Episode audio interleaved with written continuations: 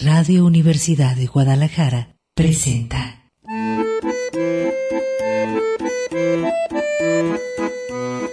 El acordeón. Pliegues bizantinos de la conversación. Con Manuel Falcón. Bienvenidos.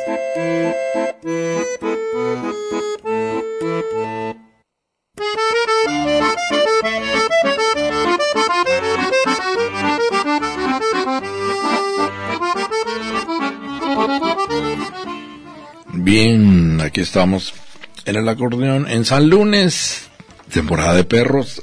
Ay, están lloviendo gatos y perros. En día lunático, recomponiéndonos en medio del puente colgante a raíz del 5 de febrero. Lunes 3 de febrero, Manuel Falcón le da las buenas tardes. Fiebrero, porque ya estamos en el mes de la fiebre, del cariño. Cumpleaños de Guadalajara, San Valentín, Día de la Bandera. Bueno, y creo que ese año bisiesto, es que no, no se acaba, el- le van a faltar días al mes. Eh, vamos a entrar en clave de sentido, ya sabe, húmedo, como está toda la situación. ¿Por qué está lloviendo? Bueno, yo sé que es febrero loco y marzo otro poco. Pero no abusen, no abusen. De por sí la zona monstruopolitana ya está loca y le avientan el clima. Yo digo que es responsabilidad de los meteorólogos. Deberían com- componerlo. Así como los mecánicos componen el coche, los meteorólogos deberían componer el clima. Bueno, eh, eh, ya sabe que pues en esta circunstancia en que estamos inmersos, en esta zona monstruopolitana, los elementos requieren interpretación. Es nuestra realidad, aquí nos tocó vivir, como dice eh, pues un famoso cuento. Eh, necesitamos entenderlo, traducirlo, interpretarlo en tiempo real, simultáneo, para, eh, conforme a nuestra experiencia y sobre observación de objetos y sujetos, recomponer nuestra trayectoria existencial. Todavía estamos en el arranque de año, los propósitos de año nuevo se, se hizo listas, eh, se sujetó su voluntad para ciertas actividades. Eh, para quienes más o menos traemos un proyecto, eh, pues eh, se trata de ir quitando los obstáculos, evadiendo los baches, ah, que si hay baches en la ciudad, y llueve y otra vez, y sobre todo entendiendo el sentido de nuestra trayectoria, que no lo pierda, hay que elaborarlo, construirlo todos los días, es como una especie de, eh, pues, tela o telar de Penélope, ¿se acuerdan que tejía y destejía, tejía y destejía? Pues así es más o menos eh, la actividad de la conciencia con, la cotidianidad. Nos enfrentamos a, pues, a veces sorpresas durante lo que parece un día rutinario. Aparece una persona, aparece una circunstancia, aparece un, pues, eh, a lo mejor un pensamiento que nos eh, desconcierta, nos perturba, nos sorprende y hay que retomar de nuevo la capacidad de interpretarlo y ajustarlo a nuestra mira telescópica o microscópica, según sea el caso. Ahora que andamos en coronavirus tropical, ¿qué tal? Parece que llegó por Tlajomulco, parece, parece. Eh, pues se requiere el microscopio. Y eh, ese punto de vista en muchas ocasiones nos hace entender que la conciencia hay que trabajarla mediante el lenguaje. Es eh, lo que nos permite con mucha flexibilidad ir más allá de incluso la, la era digital. Es todo lo, la tecnología. Pues no, se la come el lenguaje. Fíjense, bien trabajado el lenguaje es mucho, mucho más amplia la posibilidad de entender.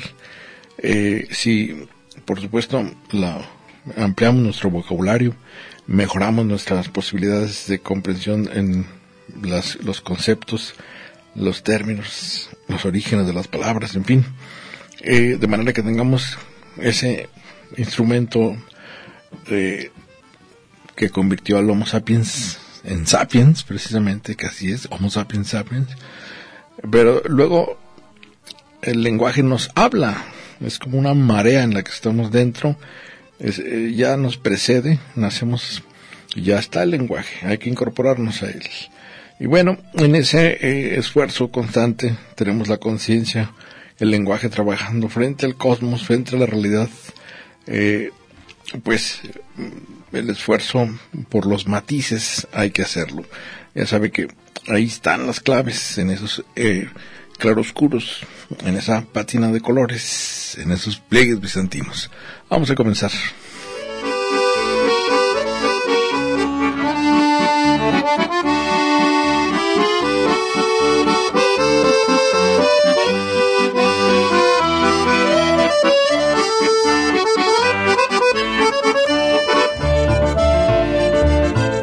Acordes del día.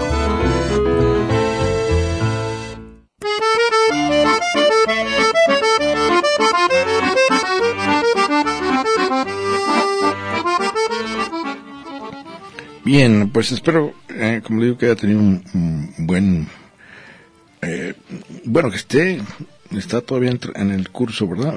esté teniendo un buen puente colgante, cuélguese columpéllese.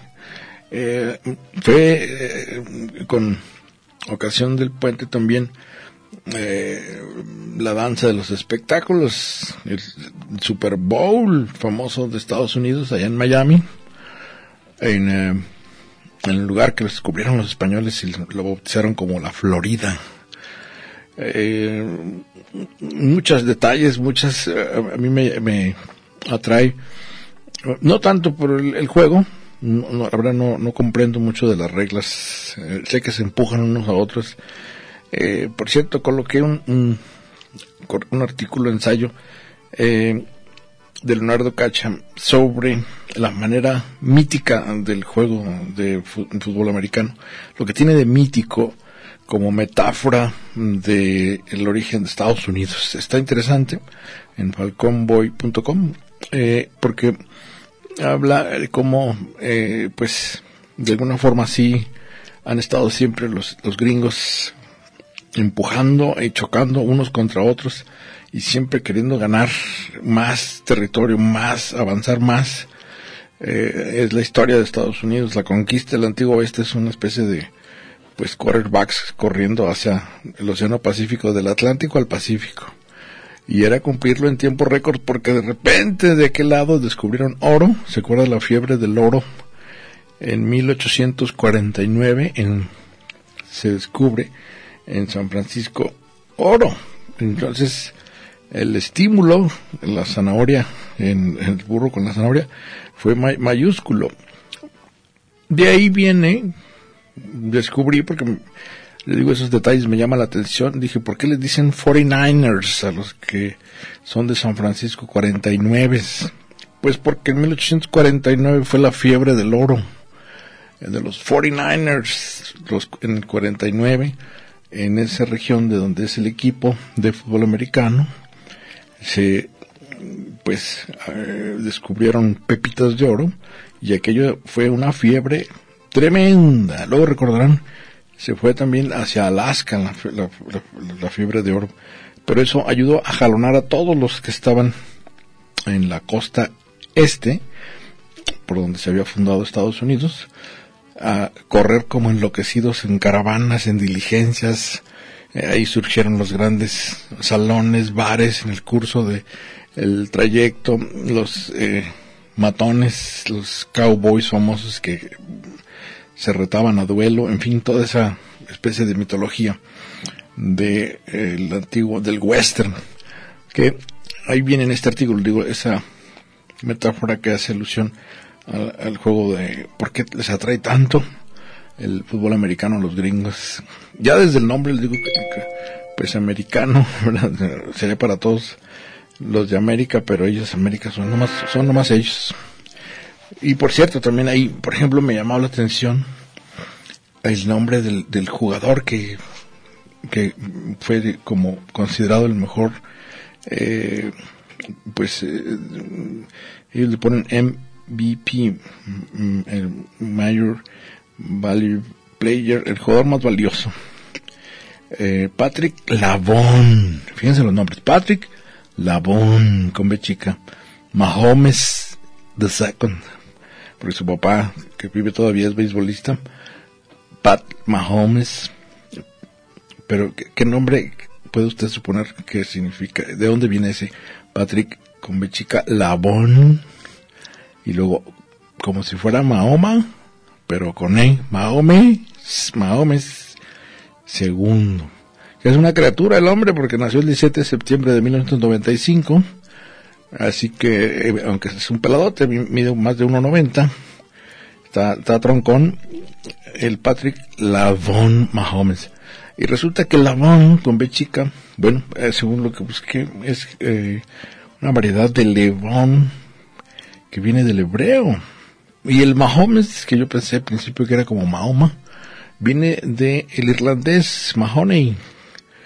Eh, y es, si ustedes ven la fotografía del Patrick Mahomes, es una mezcla por la mamá de cafecito con leche, eh, ¿cómo diríamos?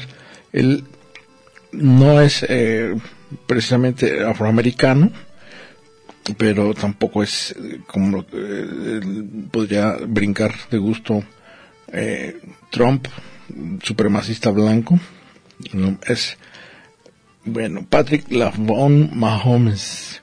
Y bueno, hubo algunos otros detalles sobre ese juego de fútbol americano que además ellos creo que tenían en Kansas City 50 años sin ganar cometió un error, por cierto, en los twitters eh, Donald Trump y mandó felicitar a Kansas City y el gran estado de Kansas. Y todo el mundo puso en el cotorreo porque es Kansas City, fíjate Talío, préstame atención, Kansas City, Missouri. No Kansas City, Kansas. Y el, el gordo tuvo que bajar el tweet, pero siempre hay quien lo guarda y se envolvieron los memes buenísimos también por supuesto ganó la presencia de Shakira y eh, pues la morenota Jennifer Lopez. Por cierto, los que quieran verlas en caricatura, estoy en arroba Falconboy en Twitter. Vamos un corte y continuamos.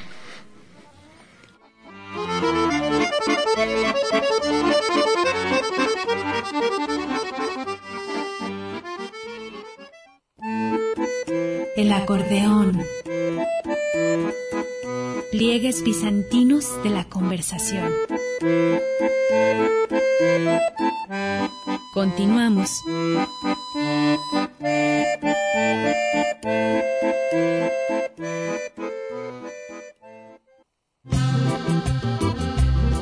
El acordeón.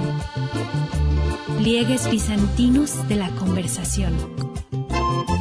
Continuamos.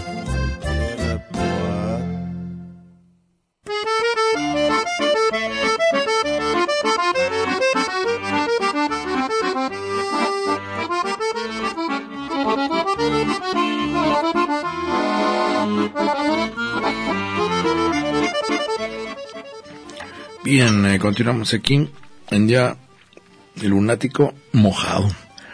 Eh, vamos a, comentar eh, en esta semana una fábula de Sopo que nos va a servir como punto de partida para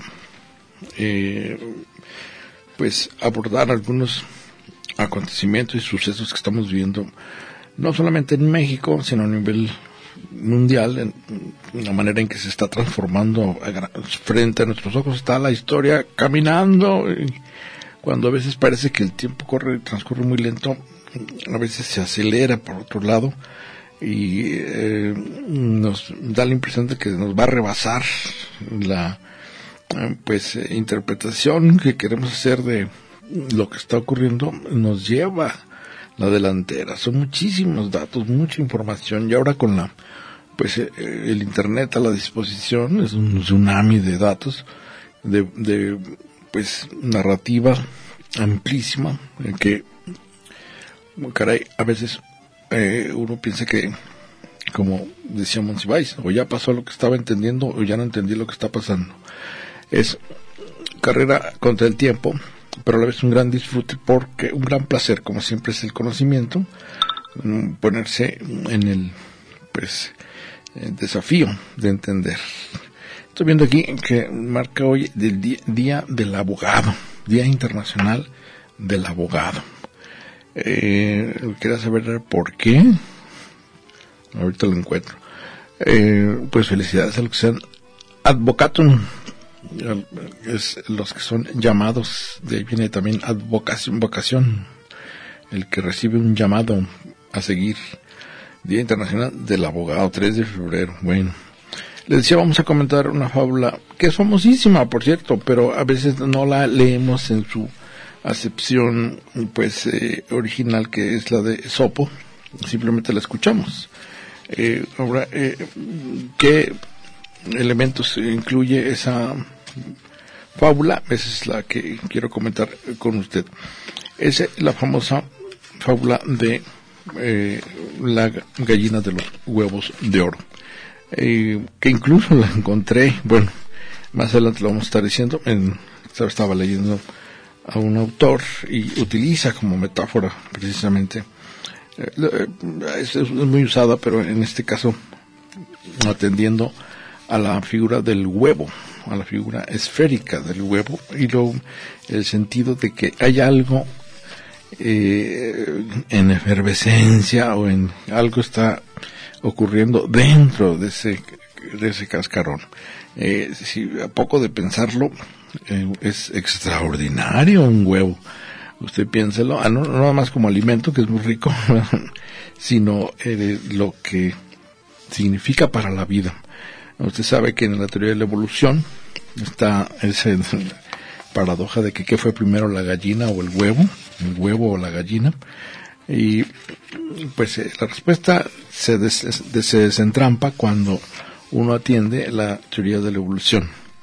Y dice uno, pues tuvo primero que evolucionar una ave que fue a dar en las características de la gallina y luego surgió su manera de reproducirse mediante huevos ovípara y eh, digamos que la otra somos los grandes mamíferos que pues nacemos en un útero no en un huevo.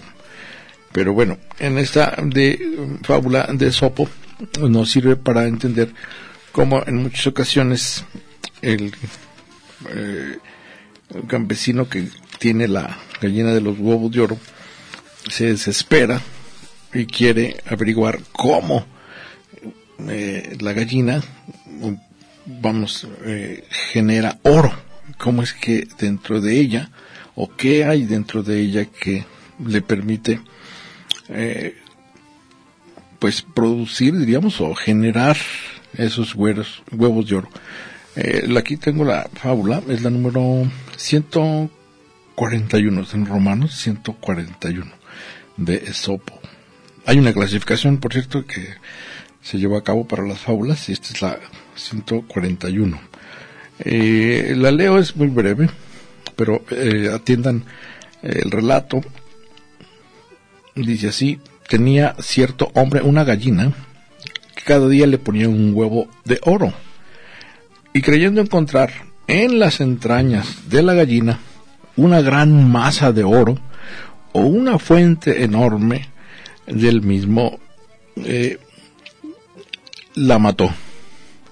Mas al abrirla vio que por dentro era igual a todas las demás gallinas, de modo que impaciente por conseguir de una vez la gran cantidad de riqueza que surgía del interior de la gallina, se privó a sí mismo eh, del fruto de las abundantes eh, pues riquezas que la gallina daba al matarla.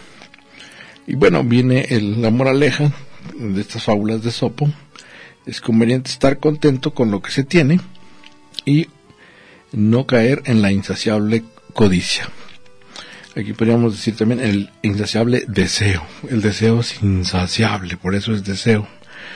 Eh, lo interesante de este eh, brevísimo eh, relato es que reside en, leo aquí, creyendo encontrar en las entrañas de la gallina una gran masa de oro, la fuente de dicho de dicha riqueza, la abre a la gallina para decir eh, en una especie de experimento, supongo yo, que debió estar pensando mucho el campesino para ver si él podía, pues de una vez y por todas, estar obteniendo el oro que, les, que emanaba de la gallina, pero a la vez la destruyó. Esto nos sirve mucho como metáfora, por ejemplo, cuando, eh, lo, digo así claro, eh, se habla, por ejemplo, del, de querer obtener resultados rápidos eh, mediante el cambio. Uno dice, bueno, voy a eliminar lo que ya no funciona eh, para que haya un cambio y obtener un resultado mejor. Pero muchas veces, eh, por ejemplo, se eliminan instituciones, no voy a decir de salud, ni seguro popular, ni medicinas, para no meternos en Honduras y Tegucigalpa, pero por ejemplo, se elimina una institución eh, sin sustituirla completamente con eficacia por otra que supuestamente es mejor y se pierde lo que se obtenía con ella eh, pues los resultados eh, buenos, malos o mejores, pero se obtenían. Y esto por el, la ansiedad de querer rápidamente cambiar mm, y uh, sustituir por otra eh, una eh, realidad. Muchas veces, pues se piensa que basta con proponer el cambio porque ya es necesario, estamos hartos de más de lo mismo, pero cuando se empuja ese cambio sin pensar en lo que va a sustituir lo que se destruye, pues eh, se tienen estas consecuencias de entrar en una especie como de gran burbuja o vacío que no sustituye a la gallina de los huevos de oro. Esto eh, en, en, términos sociales, políticos, pero también la metáfora de la gallina de los huevos de oro nos sirve para la parte psicológica o individual. Cuando queremos eh, cambiar personalmente, eh, cuando estamos eh, pues desesperados porque no nos gustan ciertas características de nuestra personalidad o de nuestro no vemos cumplido nuestro proyecto personal o estamos decepcionados de nosotros mismos porque no alcanzamos las metas o el modelo que nos propusimos o el modelo que nos dicta el super yo que ya saben que es el pequeño dictador que llevamos dentro que nos grita las órdenes eh, la forma en que hemos idealizado nuestra carrera. Si no hemos logrado ciertos eh, niveles de realización pues tendemos a entrar a querer pues eh, abrir vamos a decir así la gallina que está produciendo nuestras características pero en el intento podemos también destruir lo que hemos andado lo que somos por querer abrir la fuente de donde emana nuestra personalidad. Muchas veces eh, se lo he eh, comentado a amigos amigas si no conoces el aparato de control o los eh, pues sí el, el, donde van toda la maquinaria de, de, de andar de, de la conciencia mejor no entres al cuarto de controles. Vamos a ir un corte y continuamos aquí en lunes húmedo.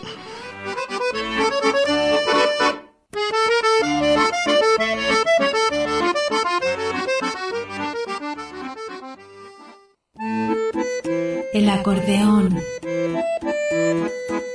pliegues bizantinos de la conversación. Continuamos.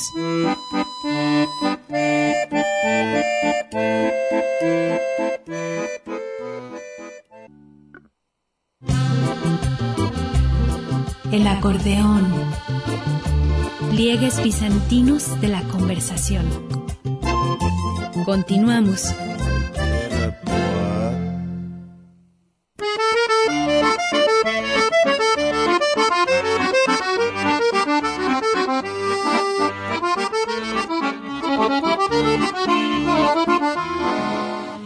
Bien, eh, continuamos aquí en el acordeón en 3 de febrero, eh, que en, fíjese, en efemérides, en 1783 estábamos hablando de Estados Unidos a propósito del super tazón.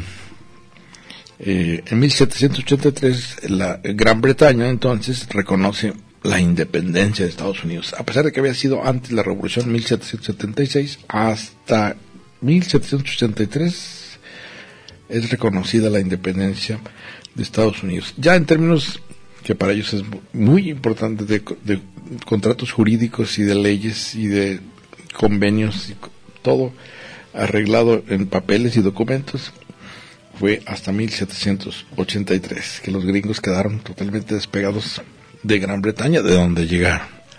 Bueno, déjeme decirle que está aquí con nosotros Marco Vega. Bienvenido, Marco. Hola, muchas gracias. Y Luisa Cortés. ¿verdad? Muchas gracias ¿Sí por lo dije bien? Ahora Sí. al revés. antes. No, muy bien, perfecto. Eh, Luisa, bienvenidos. Eh, pues van a comentarme ustedes sobre un musical, ¿verdad? Así es. que entiendo, pues eh, ha tenido ya éxito el despertar de la primavera. Sí. Estaba tratando de ver quién, de quién es, perdón, el, el, el- El musical es de Duncan Sheik y Steven Sater. Está basado en un Duncan texto de, Sheik, de así. Frank Wedekind, de Alemania del siglo XIX. Del siglo XIX, 1892, para ser exactos. de, de quién me dijeron, perdón, ¿cómo se ¿De quién? Frank Wedekind es el autor original de la obra en la que está basada el musical. Ah, pero dilo más despacio, ver. Frank Wedekind. Ah, quién, muy bien. De 1892 en Alemania. Y ya de ahí se hace eh, una, Una obra musical que se llama Spring Awakening o El despertar de la primavera. Se presenta en Broadway y gana ocho premios Tonys. Ándale. Y eh, más o menos, bueno, aquí estoy viendo que explora el viaje de la adolescencia a la edad adulta con una conmovedora pasión, bueno, iluminada e inolvidable. Pero es el viaje de la adolescencia al- a, a lo adulto. Así es, yo Más creo bien de la niñez a la adolescencia, ¿no? niñez y va, niñez, adolescencia, adulto. Creo que es como la transición, la pubertad, la adolescencia. Bueno, ya ven que hay unos que dicen, eh, dicen adulto joven, lo- le, va- le van Sí. poniendo ahí matices, Sí. ¿verdad? Sí, es que yo creo que es una obra que le da voz a los jóvenes. Hasta dicen chaborruco, ¿lo han oído? Esos ya son más grandes, ¿no? Sí. Chaburruco. Eh, bueno, a ver, platícame, Luisa, eh, esta obra, El despertar de la primavera, ¿qué tiene que ver con ustedes? A ver. Bueno, yo voy a hablar desde la perspectiva de mi personaje. Yo hago el personaje de Vendla Björkman. Es una chica de 14 años que un día en su despertar, en su adolescencia, empieza a hacerse estas preguntas pues, típicas, ¿no? ¿Qué está pasando con mi cuerpo? Eh, ¿Qué pasa con los niños? ¿Qué pasa, este, pues, todos estos cambios que vive un adolescente y se encuentra con Melchior Gabor, que es un chico que también es muy intelectual, tiene muchas dudas, pero además busca las respuestas y entre ellos empieza a haber discusiones bastante interesantes y también escucha a sus amigas y todo su contexto y empieza a cuestionarse. Aquí estoy viendo el- el- en el elenco. Bueno, si fuera en inglés sería Wendla, ¿verdad? Pero como es Wendla, alemán, por- es Wendla, ¿verdad? Ujú. Wendla. Vendla. ¿Cuál sería el equivalente en español? Bueno, y Melchior, es con el que tú, o Melchior, ¿verdad? Eh, no será el de los Reyes Magos, tú, no, ¿verdad? Sí, ¿no? Melchior. Melchior. Es con el que tú interactúas en el diálogo. Sí, en general interactúo con todos, pero él es como el principal. Y con mis compañeras, mis amigas, las amigas de Vendla, Martha, Ilsa. Ah, sí, Ana. Tía Tina, Ana. mm. Y, y tú, eh, el- eh, ¿dónde apareces, eh, Moritz. Marco? El personaje es Moritz Stiefel. Ah, sí, ya vi. Moritz. Muy bien. Bueno, y entonces, ¿qué ocurre? En la trama eh, hay este proceso de reconocimiento del cuerpo y los Sí. cambios del cuerpo, Sí, pero sí. Pues una sociedad también muy conservadora, época victoriana, en donde Ah. la sexualidad es tabú totalmente. Estamos en una Alemania conservadora, en un pueblo. Y pues de hecho cuando se presentó la obra originalmente fue muy censurada. Era, fue, eso fue finales del siglo XIX. Y cada vez que la ponían la tenían que cerrar porque se consideraban temas muy fuertes, ¿no? ¿Cómo vamos a hablar de sexualidad para adolescentes. Pues y ahorita, Claro. ahorita. Y son temas que no han pasado, o sea, todavía Pues hay sí. censura, todavía hay represión, entonces es una obra que, a pesar de tener un contexto histórico del pasado, se puede transportar perfectamente al presente. ¿A poco no? ¿Qué fue lo que hicieron con el musical? Luisa, Marco, llegan ahorita con sus papás a dar la comida. Fíjate que estoy sintiendo cambios. que Cállese, muchacho, este, déjese ahí. Es muy difícil. Sí, es Déjese muy ahí. difícil. Y siento rico porque, ¿qué? tú, ¿verdad? Claro. Sí. Y pasa. Y es- estoy en el despertar de la primavera, no me interesa, ¿verdad? Está lloviendo y es lunes. Y ahora, los números musicales, o sea, quiero decir, cuando se censuró la obra fue hasta 1970 más o menos que, que pudieron hacer una temporada que no le censuraron. Y cuando en la, a principios de los 2000... Pues sí suena porque es ya la etapa hippie. y Sí, ya el- el amor ya libre, fue la revolución sexual Se y había creado la pastilla anticonceptiva para las mujeres. Ajá. Estaban los movimientos eh, de derechos de los de las mujeres y de los gays, en fin.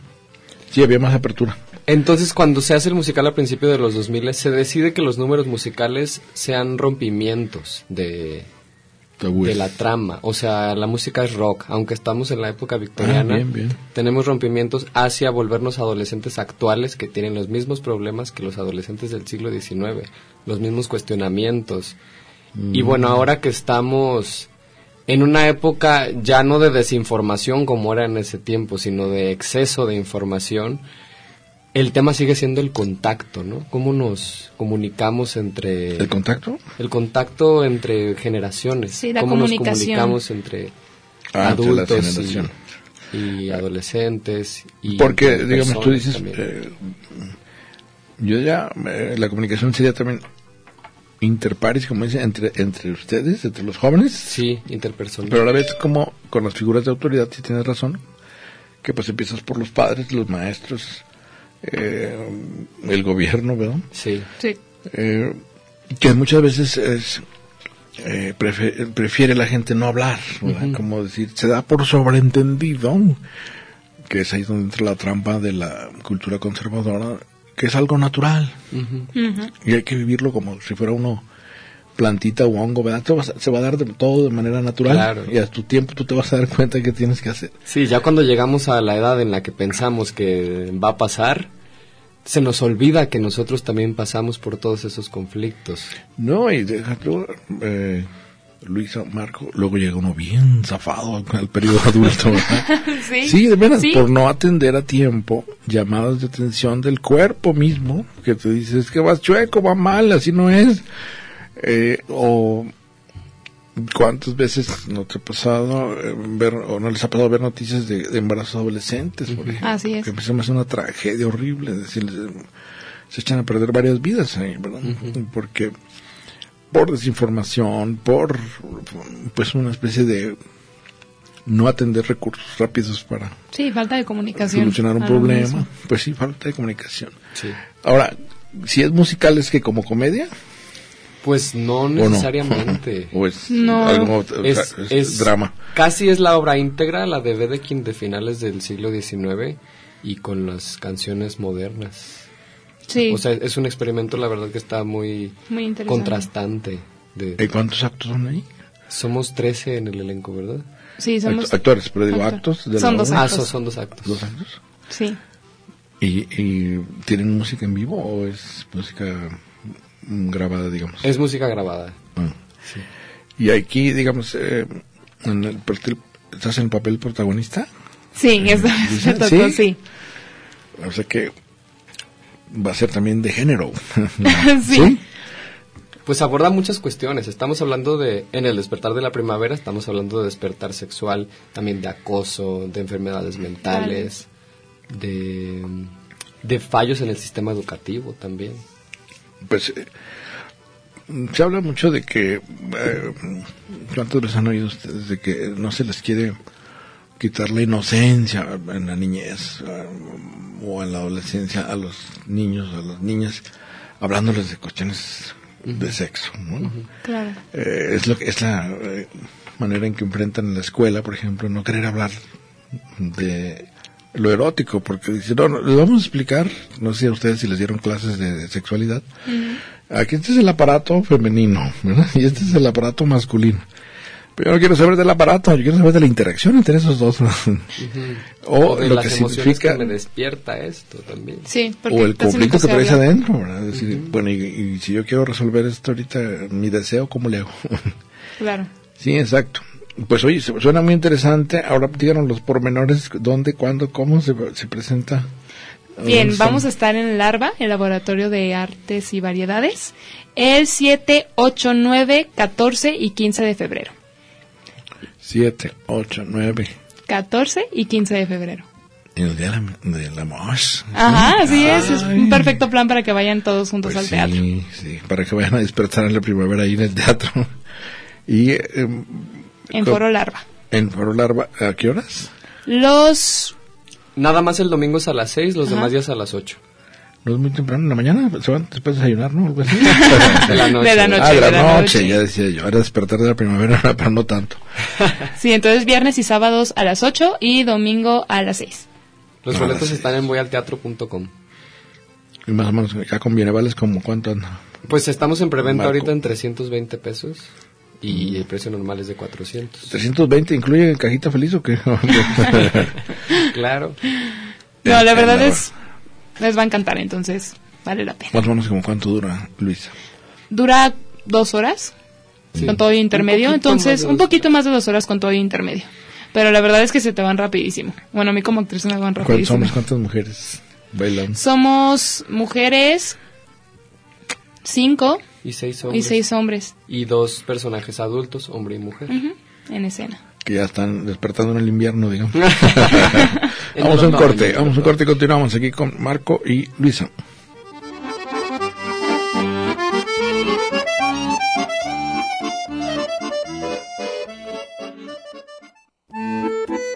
El acordeón. Pliegues bizantinos de la conversación. Continuamos.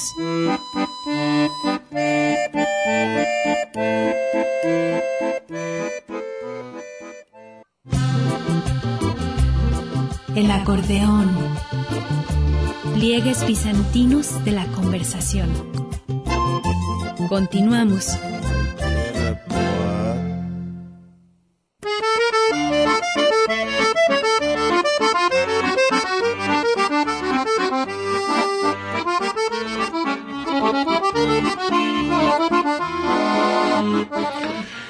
Bien, eh, continuamos aquí en el acordeón. Les recuerdo que esta se- semana, lunes, miércoles, viernes, vamos a hablar sobre la fábula de Sopo, la gallina de los huevos de oro. ¿Sí le han oído hablar de esa? Hay otra que es el gallo de los huevos de oro, pero esa es otra. Esta es la gallina de los huevos de oro. que nos sirve como metáfora. Digo, hay un libro de Peter Sloterdijk, un filósofo alemán que habla de las esferas.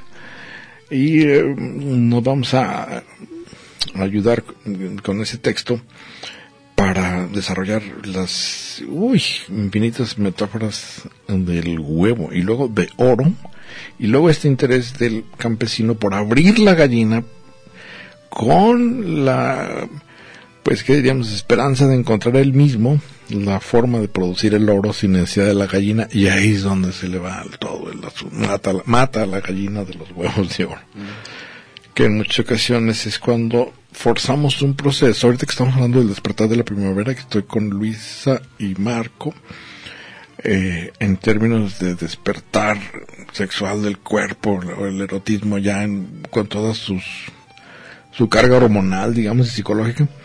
Eh, si no atendemos esos llamados, nos truena, queremos abrirnos, queremos entendernos, queremos meter, y mucha gente se va hacia adentro.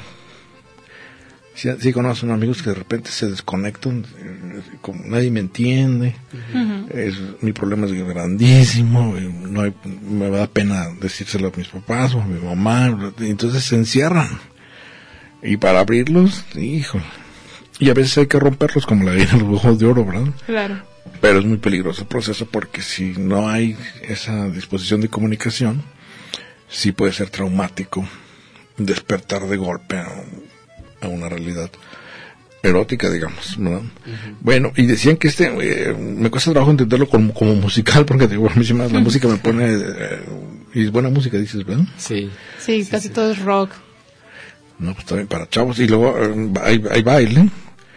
Baila- Sí, hay, hay números coreográficos que van con acorde a la escena. Tú cantas, Todos cantamos, sí. todos cantan. Sí, todos, todos, todos. Cada uno de los personajes canta, baila y actúa. Y de alguna forma eh, hay una coreografía que los va moviendo. ¿Cuántos se mueven en la escena? Somos 13. Trece. según yo somos Trece. Un montón, ¿no? O, o de uno por uno. ¿Sí van pasando uno por uno o es en, todos? eh, Dijeron Todos que todos. Es que son historias que se ligan, porque a fin de cuentas todos viven en un pueblito de Alemania y entonces es como ver este grupo de jóvenes cómo se van transformando. Entonces todos están conviviendo en escena todo el tiempo. Muy bien. Y ahí- aquí veo la figura de un profesor. ¿Están en, una en un salón de clases o algo así? Sí, así es. Este, bueno, en ese caso eh, tenemos dos actores que hacen el papel de todos los adultos, o sea, dos hacen este todos los personajes femeninos adultos y el, el hombre hace todos los personajes masculinos adultos. Y está el maestro, están los papás. Está el maestro, los papás. La, La, la- figura es de autoridad, ¿no? Sí, Ajá. sí, sí, sí. Pero en realidad que la, la escena es, es entre, entre los jóvenes.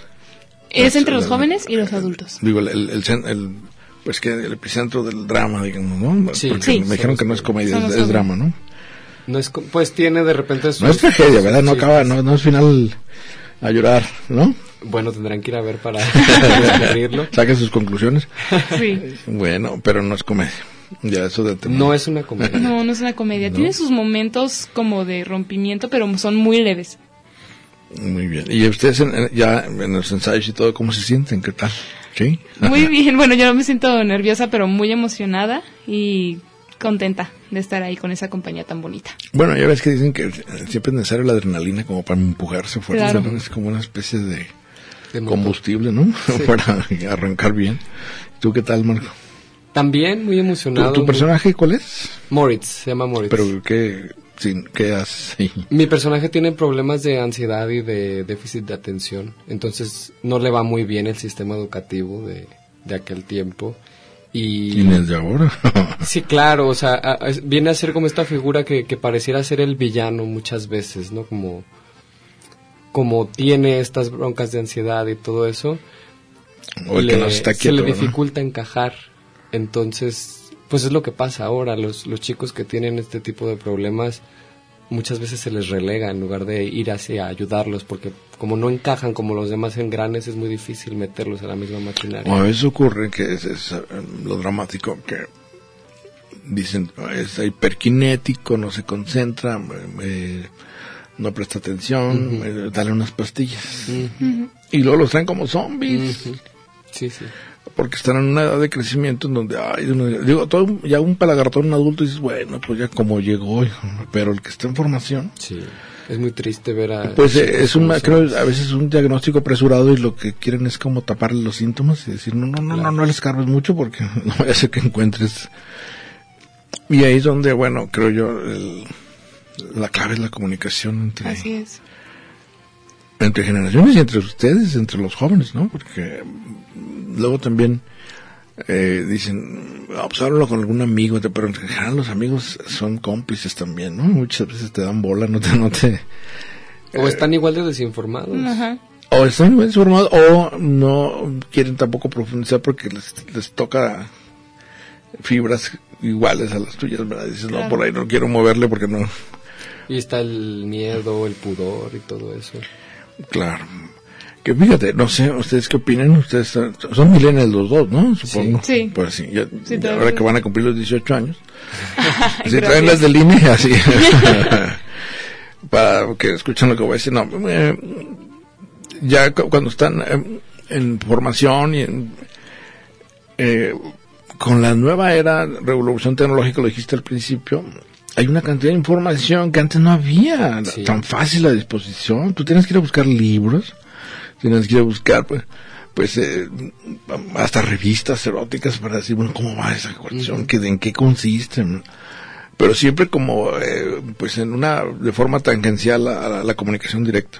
Pero ahora tú le picas a cualquier botón y ya, pum, ahí está todo, todo, Sí. en el celular, en, no hay necesidad de mucho esfuerzo.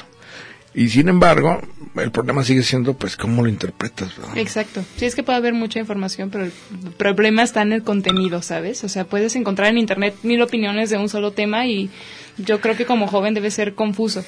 Pues, cómo lo filtras, sí, porque en muchas ocasiones eh, puede incluso ser ala- alarmista o puede...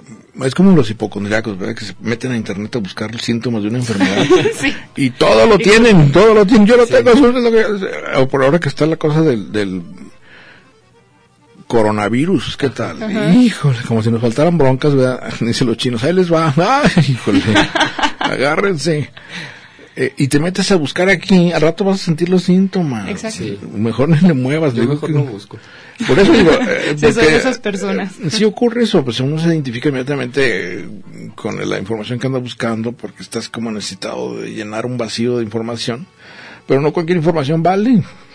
Puede ser eh, a veces hasta contraproducente porque vas a decir, ocurría antes con los periódicos y, y salió en el periódico tiene que ser verdad. No, no necesariamente. ¿verdad? Igual acá salió, en- imagínate en Facebook, que te opinan de lo que se les antoja. Sí. con una autoridad que tú dices, ay, o en Twitter. No, más bien hay que cribar. Bueno, muchachos, a ver, hagan la invitación para ustedes directamente para que asistan, acudan a ver el despertar de la primavera, ¿verdad? Ok, estamos en- con el despertar de la primavera, 7, 8, 9, 14 y 15 de febrero en Larva. Todos los días es a las 8 de la noche. Que hay que recordar que en- la arba está en... En Juárez y Ocampo, en el centro. Y sus boletos los pueden encontrar en la plataforma voyalteatro.com. Ahorita seguimos en preventa, 320 pesos, y ya que se acabe la preventa van a estar en 400 pesos. Ah, perfecto, pues... Eh, ¿Y quién dirige la obra? ¿Con ustedes? ¿Quién es el Felipe? García. Felipe García. Y vocalmente Javier Jaramillo, y juntos tienen esta productora que se llama Provocator Productions. Son tejanos ellos, es una de sus primeras ¿Ah, sí? producciones aquí en Guadalajara. ¿De qué parte de Texas tú? De Harlingen. Ah, miren. Sí, tienen, tienen ya mucho tiempo produciendo allá y ahora vinieron a producir a Guadalajara y pues hicieron casting y acá estamos nosotros. Aquí muy bien, estamos. muy bien, muy bien. No, pues entonces qué bueno que tienen productor, porque yo pensé que andaban a pie. No. Ah, pues éxito todavía con mayor razón. Entonces, a ver si salió, producciones salió acá, mira que es, es el, que nos eh, da los, los oros, tiene la gallina de los huevos de oro. Unas cortesías, hombre, ¿no? ¿O qué? Para, sobre todo los que son millennials, si no, no. Claro. que- tiene que demostrarme que está en el despertar de la primavera. Eh, pues éxito, ¿verdad? Les deseamos, porque un musical entiendo que es complejo, no, no es cualquier cosa. Pero me dicen que la música ya está grabada. Sí. Nosotros cantamos en vivo. Ajá, cantamos en vivo. Solo es la, la pista. ah, la, entonces la como es la pura pista. Sí. Ok. Sí. Ah, ah, entonces está desafío. ánimo, ánimo, sí. Pues éxito, ¿verdad? Y mm, el tema, pues es, eh, yo creo que hay que- a todos los que nos estén escuchando, pues es de mucha actualidad, aunque la obra es del 19, ¿no? El siglo XIX. Sí. Sí. Sigue siendo ahora, hasta hoy en Son día, temas actuales. difícil de comunicarse en esos términos, ¿a poco no? Claro. Temas actuales con música actual, entonces es muy, muy apta para adolescentes y adultos. Que fíjate, um, tú, Luisa, sobre todo, eh, es diferente también para las mujeres que para los hombres, ¿no? Sí, claro, no, pues cada, ahora sí que cada sexo lidia con cosas diferentes. Y el lenguaje, la- incluso pues, cómo, cómo lo vives, ¿no? Sí, no, O sea, claro. Muy diferente. Desde, incluso desde los paradigmas, ¿no? Cómo se debe comportar una mujer, cómo se debe de comportar un hombre. Desde ahí ya empezamos Ay, sí, un poco más yo imagino que la- ahí en la obra las mujeres van de rosa y los hombres de azul. ¿verdad? pues en, los, en las formas de pensamiento sí, sí se puede, Sí, puede- se, se puede que decir. ya estoy sobre el tiempo. Ay, oye, muchísimas gracias. Mucho gusto en conocerlos. Éxito, ¿verdad? Con, No, con la obra, pues gracias. eh, espero que canten bien y brinquen mejor, ¿verdad? Que van a ahí. Por aquí andamos el miércoles.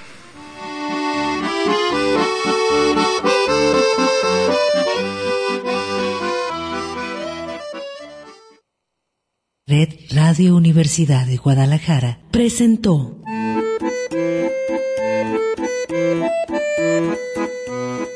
El acordeón pliegues bizantinos de la conversación. Con Manuel Falcón. Lunes a viernes, 3 de la tarde.